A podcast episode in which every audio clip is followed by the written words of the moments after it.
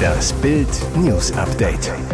Es ist Mittwoch, der 17. August und das sind die Bild meldungen Scholz schwieg zu Holocaust-Vergleich. Baerbock zeigt dem Kanzler, wie Klartext geht. Athleten besuchen Münchner Gedenkstätte des Terroranschlags. Wachmann zeigt israelischen Sportlern Hitlergruß. Moskaus Allianz mit Xi Jinping. China schickt Truppen zu Putin. Nach dem Eklat im Kanzleramt bleiben viele Fragen offen. Darunter, warum schwieg Bundeskanzler Olaf Scholz in dem Moment, als Palästinenserpräsident Mahmoud Abbas den Holocaust relativierte? Warum gab er ihm im Anschluss sogar noch die Hand? Fakt ist, vom Vizekanzler und der Außenministerin hätte Scholz sich abschauen können, wie man in brenzligen Situationen Klartext spricht. Beide haben das auf ihren Auslandsreisen zuletzt unter Beweis gestellt. Außenministerin Annalena Baerbock zoffte sich bei ihrem Türkei-Besuch Ende Juli vor laufenden Kameras mit ihrem Amtskollegen Mevlut Cavusoglu. Bei Fragen zu Nordsyrien, Menschenrechten, dem Inselstreit mit den Griechen, der Terrororganisation PKK und der kurdisch-syrischen JPG-Miliz ging es heftig zur Sache. Immer wieder brannte die Luft. Trotzdem behielt Baerbock die Nerven, bügelte haltlose Vorwürfe ihres türkischen Amtskollegen geschickt ab und wies ihn mehrfach klar in die Schranken, etwa indem sie betonte, man müsse einander zuhören, auch wenn vielleicht die Ohren schmerzten. Im Nachhinein gab es sowohl Lob von der türkischen Opposition als auch Kritik seitens der türkischen Gemeinde für diesen Schlagabtausch. Antisemitische Straftaten mitten bei den European Championships. Dienstagabend machte eine Delegation des israelischen Sportteams eine Tour durch den Olympiapark. Sie besichtigte die Gedenkstätten zum Terroranschlag auf die israelische Nationalmannschaft bei den Olympischen Spielen 1972 um 19.20 Uhr passierten sie die Hans-Braun-Brücke über den Georg-Brauchle-Ring. An dessen Nordseite befindet sich der Klagebalken, der an die Toten erinnert. Auf dem Weg dorthin kam die Gruppe an einem Wachmann vorbei. Dieser hob die Hand zum Hitlergruß. Polizeibeamte bemerkten dies, sie nahmen den Wachmann fest. Er wurde von allen weiteren Veranstaltungen der Championships ausgeschlossen. Der Mann soll aus Berlin stammen, ist nach Bildinformationen ein deutscher Staatsangehöriger mit einem arabischen Namen. Die israelische Gruppe hatte den Vorfall laut Polizei nicht wahrgenommen. Die aktuellen Spannungen zwischen den USA und China dürften erst einmal bestehen bleiben. Die Beziehung zwischen den Ländern steht nicht zuletzt seit dem Besuch der führenden US-Politikerin Nancy Pelosi im von China beanspruchten Taiwan vor knapp zwei Wochen auf Messers Schneide. Jetzt schickt China Truppen nach Russland. Sie sollen dort an der Militärübung Vostok zu Deutsch Osten teilnehmen. Ein klares Signal auch an die USA. Hier treffen sich Nuklearmächte zum Kriegsspielen. Die russische Militärübung ist vom 30. August bis zum 5. September geplant und findet im Osten des Landes statt. Neben den chinesischen Soldaten nehmen auch Truppen aus Indien, Belarus und Tadschikistan teil. Laut dem chinesischen Außenministerium steht die Teilnahme nicht in Zusammenhang mit der derzeitigen internationalen und regionalen Lage. Die Übungen seien vielmehr Teil einer seit Jahren laufenden bilateralen Vereinbarung.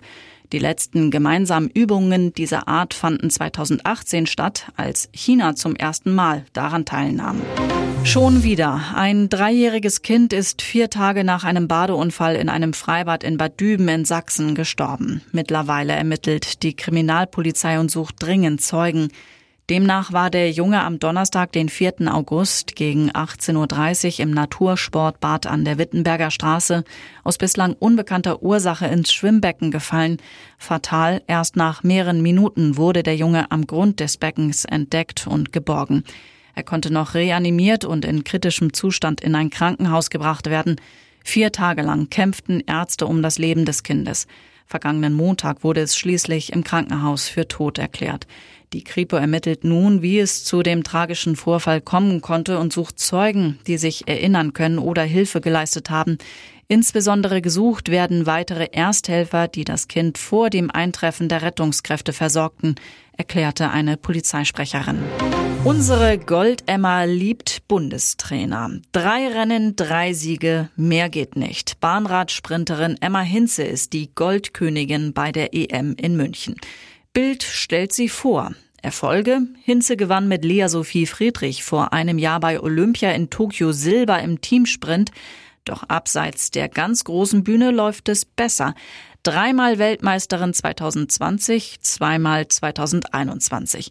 Dazu die drei EM-Titel und achtmal deutsche Meisterin. Auf dem besten Weg, Doppel-Olympiasiegerin Christina Vogel als Rekordweltmeisterin abzulösen. Die nach einem Unfall gelähmte Erfurterin hat elf Titel. Geld?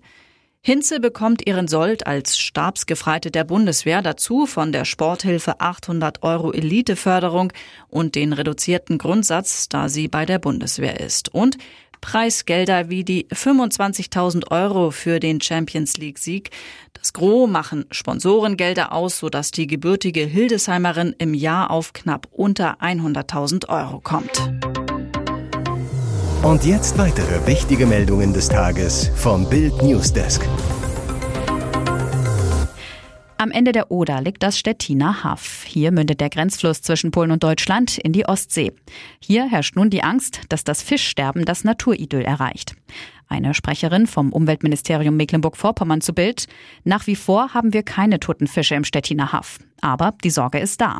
Wir sind in Alarmbereitschaft, beobachten die Situation vor Ort und unterstützen die Kollegen in Brandenburg bei der Einrichtung von Ölsperren, etwa in Garz an der Oder.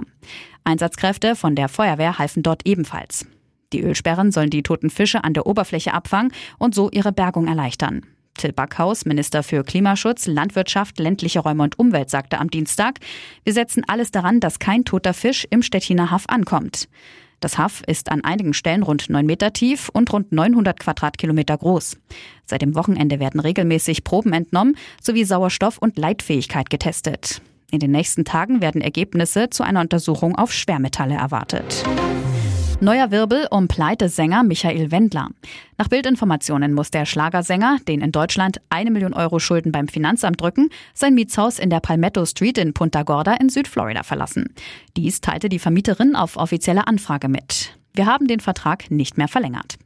Aus der Nachbarschaft ist zu hören, dass die Vermieter Wendler nicht mehr als Mieter haben wollten, weil er immer wieder für Trubel in der stillen Gegend verantwortlich gewesen sein soll und sie von seinen Problemen in Deutschland mitbekommen hätten.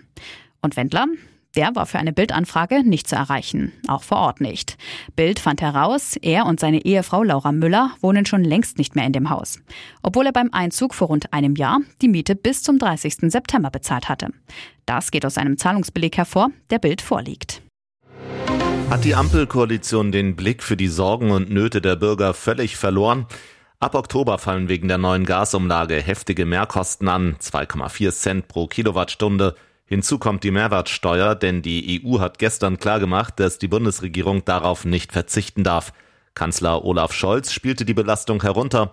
Ich bin sehr froh, dass die Umlage nicht so hoch ausgefallen ist, wie sie in manchen Spekulationen der letzten Tage erwartet wurde, sagte der Kanzler am Montagabend. So redet sich Scholz die Kostenexplosion schön. Er selbst hatte noch im Juli vorausgesagt, dass die Gasumlage deutlich niedriger ausfallen werde. Eine vierköpfige Familie werde im Jahr wahrscheinlich mit Mehrkosten von 200 oder 300 Euro durch die Umlage belastet werden. Jetzt drohen Familien laut Check24 im Schnitt 576 Euro Mehrkosten. CDU-Wirtschaftsexpertin Gitta Konnemann kritisiert in Bild, mit der Gasumlage löst Kanzler Scholz nicht die Energiekrise, sondern fährt unser Land mit voller Wucht gegen die Wand. Königlicher Empfang für den Queen-Enkel Düsseldorf schon im Harry-Fieber. Der Prinz Kütt, am 6. September, fast genau ein Jahr bevor die Invictus Games in Düsseldorf starten, besuchen Prinz Harry und seine Ehefrau Meghan die Landeshauptstadt und Düsseldorf ist schon im Harry-Fieber. Erste Details zu ihrem Eintagestrip sickerten bereits durch. Ein Programmpunkt, Abstecher ins Düsseldorfer Rathaus. Dort werden sich der Herzog und die Herzogin von Sussex ins Goldene Buch der Stadt eintragen. Wir freuen uns sehr, dem Schirmherrn der Invictus Games Foundation, die Gastgeberstadt und den Invictus Games Park in der Merkur Spielarena für die Spiele im nächsten Jahr zu präsentieren, sagt Oberbürgermeister Dr. Stefan Keller. Nach dem Termin im Rathaus werden die Royals per Schiff über den Rhein zu der Austragungsstätte schippern und dort schon Teilnehmer der von Prince Harry initiierten Spiele für kriegsversehrte Soldaten treffen. Auch bei der königlichen Stippvisite dabei die britische Botschafterin aus Berlin. Ein Sprecher zu Bild, die Botschafterin und viele Mitarbeiter werden die Teams anfeuern. Und er betont, die jüngsten Ereignisse in der Ukraine haben sowohl die Briten als auch die Deutschen daran erinnert, welche enorm wichtige Rolle unsere Streitkräfte bei der Verteidigung unserer gemeinsamen Werte spielen. Ex-Box-Weltmeister Vitali Klitschko und seine Frau Natalia lassen sich nach 26 Jahren Ehe scheiden. Ein bitterer Preis, den das Paar nun für Klitschkos Engagement in der Ukraine zahlt. Nachdem sich Vitali Klitschko aus dem Profisport zurückzog, ging er in seine Heimat in die Politik, wurde 2014 Bürgermeister von Kiew. Klitschko sagte zu Bild, mein Herz gehört der Ukraine, wir kämpfen alle hier für unser Land und die Menschen. Noch Ehefrau Natalia blieb mit den drei Kindern damals in Hamburg. Ehemann Vitali kam zu Stippvisiten vorbei. Klitschko sagte, unsere Kinder sind mittlerweile groß geworden, was auch ein Grund ist, warum wir jetzt diesen Schritt gegangen sind. Wir leben bereits seit Jahren getrennt. Natalia und ich respektieren einander und haben ein gutes Verhältnis zueinander, so Klitschko weiter.